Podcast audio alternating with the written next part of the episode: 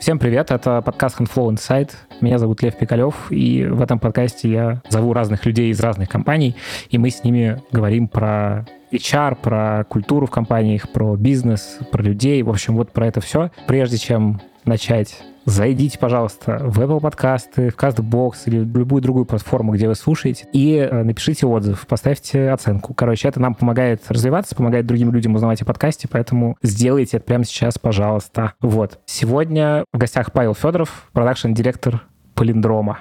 Привет, Паша. Приветики. Рад с тобой наконец-то в подкасте поговорить. Супер вообще. Спасибо, что пришел. Паша, расскажи про себя. В целом, э, я продакшн-директор Полиндрома. Полиндром делает э, бренд-медиа, контент, спецпроекты в диджитале. И я в Полиндроме с первого дня, и так вышло, что весь первый год большую часть людей я нанимал, потому что большая часть людей была частью продакшена, это все была моя зона ответственности, поэтому я за 2020 год нанял несколько десятков человек. Давай тогда пока про Полиндром вообще, что Давай. это такое? Что за компания? Ну, смотри, наш основной фокус — это создание бренд-медиа для компаний. Из э, того, что вы могли видеть, мы делаем код для Яндекс Практикума. Там, кстати, есть э, свои подкасты. Максим Ильяхов и Родион Скрябин э, ведут подкасты кода. У нас есть кинжал, супер клевый, супер крутой, который в соцсетях стреляет. Кинжал, кстати, да, респектую кинжал, очень прикольно сделано все. Я подписчик вашего инстаграма, и мне дико нравится. Окей, что вы еще делаете? Вот, значит, кинжал, код, Кинжал, Код, мы делаем медиа для страховой компании ВСК. Мы буквально пару дней назад запустили издание с названием «Трудовая оборона», это издание для врачей и инженеров, в общем, для людей, которые работают в удаленных условиях. Всякие вахты, вот это все про медицину, безопасность. Очень крутое издание. И еще у нас запускается 2-3 в ближайшее время. Кроме этого, мы фигачим соцсети для брендов, ведем, занимаемся продвижением всего этого дела в медиа. Это, мне кажется, одна из важнейших частей. Делаем спецпроекты, а еще ведем эфиры. Короче, делаем кучу всего, связанного с контентом. То есть как это выглядит? К вам приходит клиент, который не хочет сам запускать у себя внутри свое медиа, а хочет, чтобы пришли опытные ребята, и вот что вы делаете? Вы полностью, ваша команда делает под ключ все это, или вы внутри создаете команду, которая дальше у клиента, собственно, это бренд-медиа ведет? Как это устроено вот э, с точки зрения процесса? Чаще всего клиент приходит с запросом, ну, хочется чего-то. Или вот это вот болит. Не бывает такого, что они приходят и говорят, смотрите, мы хотим сделать медиа про разведение пчел. Вот идея, ну, просто сами не можем реализовать. Ну, на самом деле, все чаще стали приходить и просить как код. А теперь уже как кинжал просят, да. В целом, я не очень понимаю, как это можно продавать с точки зрения вложенных денег и полученных с этого денег. То есть как будто бы там нет истории про то, что люди хотят вложить в бренд-медиа, чтобы там повысить свои продажи, условно. Это не рабочая схема, мне кажется. Или это все-таки не так? Смотри, бренд-медиа – всегда игра в долгую. Если клиент приходит и говорит, ну, я хочу сделать медиа, а потом через него продавать свои плавильные станки, мы ему скажем, дорогой клиент, тебе выгоднее вложить эти деньги в контекстную рекламу, сходить на отраслевые конференции, и вот ты получишь продажи. Медиа – это игра в долгую. Это когда вы сначала работаете, а потом пожинаете плоды всего этого дела. Бренд-медиа — это очень сильно партнерская история. То есть мы, конечно, делаем все под ключ, но при этом очень важно, что менеджеры со стороны клиента делают с э, информацией, которую получают, с аудиторией, которую получают. Например, э, практикум — офигенные ребята, которые очень хорошо умеют догонять аудиторию, которая касалась кода. У Жени Лебедева, директора по маркетингу практикума, был пост, что за первые полтора года код окупился в шесть раз. И это известно благодаря тому, что ребята хорошо умеют считать свои конверсии, лиды, продажи и работать с аудиторией. Короче, в целом медиа — это либо очень сильно имиджевая история, либо это очень сильно маркетинговая история, когда клиент на своей стороне работает с данными, работает с аудиторией, или клиент знает, как эту аудиторию использовать. Потому что, ну, использовать просто для продаж – это не самый эффективный канал продаж. Когда приходит клиент, мы у него пытаемся выяснить, что ему нужно в первую очередь. И вот в зависимости от того, что ему нужно, мы ему предлагаем решение. Если клиент хочет медиа, но его задача не решится с помощью медиа, мы честно ему об этом скажем и что-то предложим другое. Да, но в целом, я просто понять ваш флоу вы себе каждый раз собираете какую-то команду авторов. Вот расскажи, как это технически устроено. То есть, приходя к вам, клиент получает что? Помимо концепции и стратегии того, как это должно быть использовано? И у нас есть вертикальная команда, горизонтальная команда. Горизонтальная команда — это ребята, которые вовлечены во все или почти во все проекты по направлениям вот с таким форматом. То есть, условно говоря, нам не нужен руководитель дистрибуции на каждое отдельное издание, потому что один руководитель дистрибуции может э, настроить себе систему, ну и настраивать себе систему, по которой у него есть люди, которые занимаются продвижением всего этого дела в разных изданиях. И часто такой человек, какой-нибудь там SMM-щик, а, он берет 2-3 проекта внутри и ведет их. Но при этом редакцию мы собираем автономную чисто под клиента, под э, его задачу. Она работает внутри нас, потому что мы отвечаем за контент. Но, как правило, у каждого проекта есть свой главред, и задача главреда только этот проект. Получается, есть коммерческие проекты, медиа, спецпроекты, вот это все. А есть внутренние проекты. Например, э, наш сайт. У нас там довольно большие планы по внутренней разработке своих проектов прям очень большие. Так, да, давай общий профиль. Сколько вас людей, как вы организационно устроены? Вот с этой точки зрения расскажи про Полиндром. Смотри, всего э, Полиндром вместе со всякими фрилансерами, авторами, всеми, это ну, человек под 250, кажется, уже. Те, кто работают с нами регулярно, проектно, ну, то есть человек, который каждый день что-то делает для палиндрома. 130, 150, как-то так уже. А существуете вы сколько лет? 25 декабря будет два года. Вау, очень объем большой. Ну, в смысле, за э, два года это, мне кажется, За вот очень. этот год очень сильный рост, потому что на корпоративе 25 декабря 2020 года нас было, по-моему, 50 человек. Сейчас в два с половиной раза больше, почти в три. И это прям вау. Но рост обеспечен э, ростом количества проектов. Окей, тогда расскажи, кого вы больше всего ищете. У нас есть несколько вакансий, которые постоянно открыты. Это вакансии, во-первых, авторов, во-вторых, редакторов, в-третьих, SMM-щиков, в-четвертых, таргетологов, дизайнеров, веб-дизайнеров и проект-менеджеров. Так, а про оргструктуру как у вас устроено? Какие-то уровни управления? Как это все выглядит? Ну, смотри, есть э, старшие сотрудники, руководители направлений, а дальше в целом а, система строится на групп-хедах, мидлах, джунах, но где-то строится чуть попроще. Например, у меня в продакшене чуть проще. Ну, честно говоря, у меня продакшн такой типа осиротевший, потому что я большую часть продакшена выделил в два разных направления. В технический продакшн, разработку, и в редакционный продакшн. То есть у меня вот этой системы с групп-хедами и прочим нет, просто потому что в а, мире медиа-издательства не то чтобы много людей с нужной экспертизой в принципе есть. И вот мне сейчас нужно будет еще двух-трех издателей найти внутрь, а у меня в списке потенциальных людей только два человека. Одну я нанял, со второй мы идем переговоры. Если спуститься на уровень условно бытовой, вы э, все распределенные или есть какой-то там офис, где вы находитесь? У нас есть э, офис в Москве, в котором сидит команда бэк-офиса, HR, бухгалтерия, юрист, вот все эти ребята. И московские сотрудники могут в него приходить, если им надо, а могут не приходить. Это их выбор, в общем-то. Мы сейчас ищем а, офис в Петербурге, потому что там довольно много сотрудников наших. А в целом команда распределенная, и это прекрасно. Я сам в Великом Новгороде живу.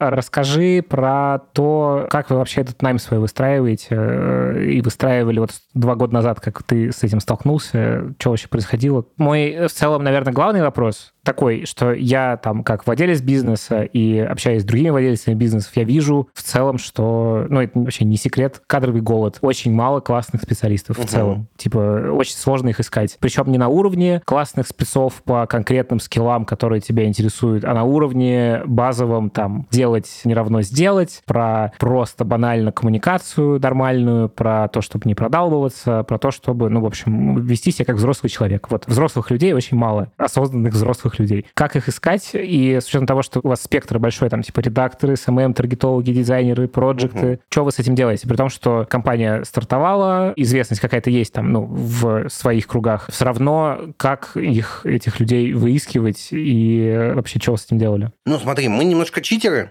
в том плане, что так мне нужны были авторы, редакторы в первую очередь, а у меня большой телеграм-канал на эту тему, вокруг которого есть несколько комьюнити в виде чатов, то первые наши авторы, редакторы, корректоры, это были люди, которых я набрал из своего комьюнити просто. Это очень сильно помогает. По мере роста стало чуть сложнее. И вот тут я могу рассказать про свой подход к найму, конкретно по своим направлениям, как я делаю, потому что это чисто про наш подход. Другие частично это применяют. Я стараюсь давать на входе тестовое задание, но такое, которое не займет гипер много времени и нереальная задача. Почему? Потому что, во-первых, я уверен, что если человек делает реальную задачу, нужно ему оплачивать это тестовое. При этом, если просто просить людей рассказать о себе, безликие резюме ничего не говорят. У меня было несколько случаев, когда мы нанимали человека по хорошему резюме, а потом э, расходились с ним, потому что у него не было нужных нам скиллов, э, был не тот вайб совсем, ну вот вообще мимо. Это нормально. Поэтому я решил э, делать тестовый на входе. И, как правило, это тестовое без правильных вариантов ответа. То есть это больше про какой-то research, условно. Да, да, да. Ну, то есть смотри, вот мы сейчас ищем бренд редактора. Прям реальная вакансия. Это редактор, который будет заниматься нашим собственным контентом, контентом от имени Полиндрома. И там есть в... Ну, я обычно через Google формы все делаю, там есть несколько вопросов. Ну, там стандартное «Расскажите о своем опыте», кстати, очень показательный вопрос для людей, работающих с контентом, как они о себе рассказывают. У меня есть любимый вопрос, который я вот какой-то момент придумал, начал использовать. Он обычно последним в анкете идет. Ура, мы договорились с вами поработать. Напишите ли вы об этом в соцсетях? Если да, то что напишите? Если нет, то почему? И вот это очень э, интересный маркер, потому что куча людей думает, что здесь есть правильный ответ. При этом вакансия, где я первый раз это использовал, это был шеф-редактор. Человек, которого мы наняли в итоге, э, Настя Зубарева, она написала нет, я не веду соцсети и не напишу. И это тоже хороший ответ, потому что он четкий и конкретный. Вот на бренд-редакторе у нас среди э, прочего есть э, вопросы вообще типа совсем нереалистичные. Там один из вопросов звучит так. Ура, мы запустили направление полетов на Уран. Как мы об этом расскажем миру? А тут правильный ответ знаешь какой? Его нет. Нет правильного ответа. Мне нужно посмотреть, как люди думают.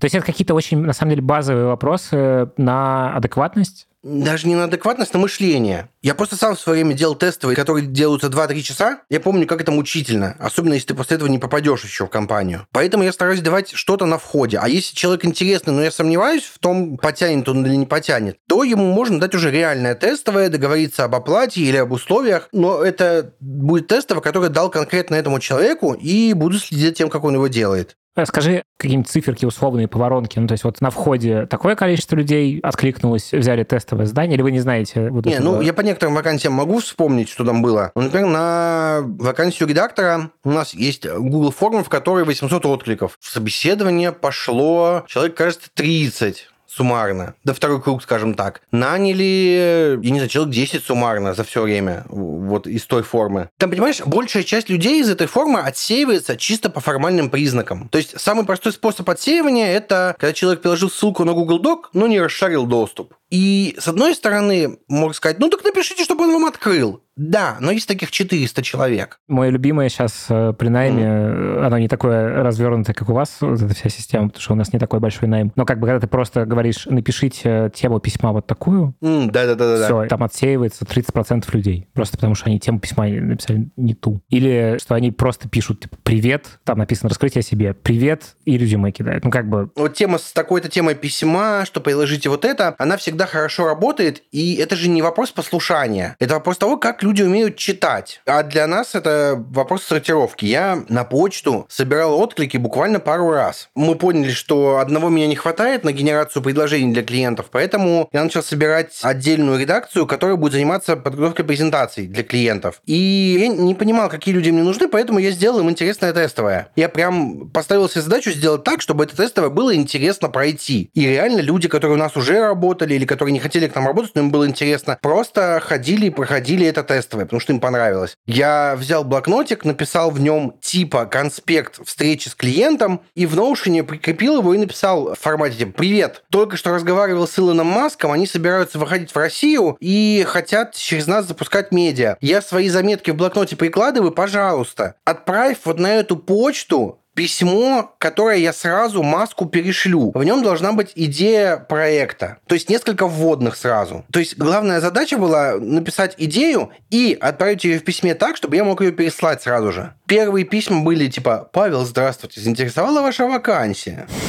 Я все равно всем отвечал и генерировал. И я смотрел, как люди пишут идеи. Идея, которую я сразу отсекал, когда люди говорили, мы будем делать издание об электромобилях. Вы даже не покопали никуда дальше. Хотя бы в сторону экологии не покопали. Ну, короче, я с этой вакансии взял двух человек, один из которых вообще был без опыта. То есть через другую вакансию он бы к нам, скорее всего, не попал. А тут он смог себя проявить. Но вы чувствуете этот э, голод кадровый или нет? Да, конечно. То есть очень много проблема. откликов, и из них очень мало классных. Или очень мало откликов, где люди умеют донести свою классность. Это тоже важный момент. Человек может быть классным специалистом, но вот он переволновался, как-то не так о себе написал, а с учетом, что кандидатов много, мы его просеяли по какой-то причине. И это проблема реально. Поэтому, например, у меня была схема, по которой я в январе искал нам э, редакторов, нет, я в декабре еще искал шеф-редактора, и даже когда нашел, я продолжил с кем-то разговаривать, и я поговорил с кучей классных ребят, которые вроде подходят, но не прям сейчас. И это было 8 человек, из которых 6 в итоге к нам пришли, поработали в течение года. То есть кто-то из них потом пришел, поэтому каждый классный кандидат, вот смотрите, дорогие слушатели, если вас куда-то прособеседовали, а потом не взяли, это значит ровно одно. Вас не взяли на эту вакансию сейчас. Все. Это не значит, что вас никогда больше никуда не позовут. Это не значит, что вы вообще не подошли. Допустим, вы редактор. И на вакансию есть два кандидата. Есть вы, а есть Людмила Сарычева. Объективно вы можете быть очень крутым, но Людмила Сарычева – это Людмила Сарычева. Вы ничего с этим не сможете сделать. Но это не значит, что потом Людмила выйдет на работу и такая, блин, мне нужны редакторы. А ей скажут, слушай, а мы тут искали, был классный кандидат. Она такая, о, класс, пойду поговорю. И пойдет к вам говорить. И вы попадете к ней в команду. То есть всегда есть варианты когда я нанимал шеф-редактора, было несколько реально классных человек, но я вот понимал, ты поговорил с одной девушкой, и я понимаю, что она классная, но она на эту вакансию она не подойдет, потому что это не ее специфика. Через буквально полтора месяца я к ней пришел и говорю, слушай, смотри, есть вот такой проект, будешь? Она такая, давай. А вы где-то базу эту ведете? У вас она Да, да, у нас HR ведут базу, а мы с редакционным директором ведем свою внутреннюю базу по классным кандидатам. А в чем это все делается? А, Это с HR, я не помню, как они это делают. У нас была таблица в э, Airtable, но они куда-то приезжают в какую-то специализированную систему, а я все в Notion вел и веду. И это как бы база, которая с тобой уже долгое время, то есть там... Ну да, там не копится- очень много людей, но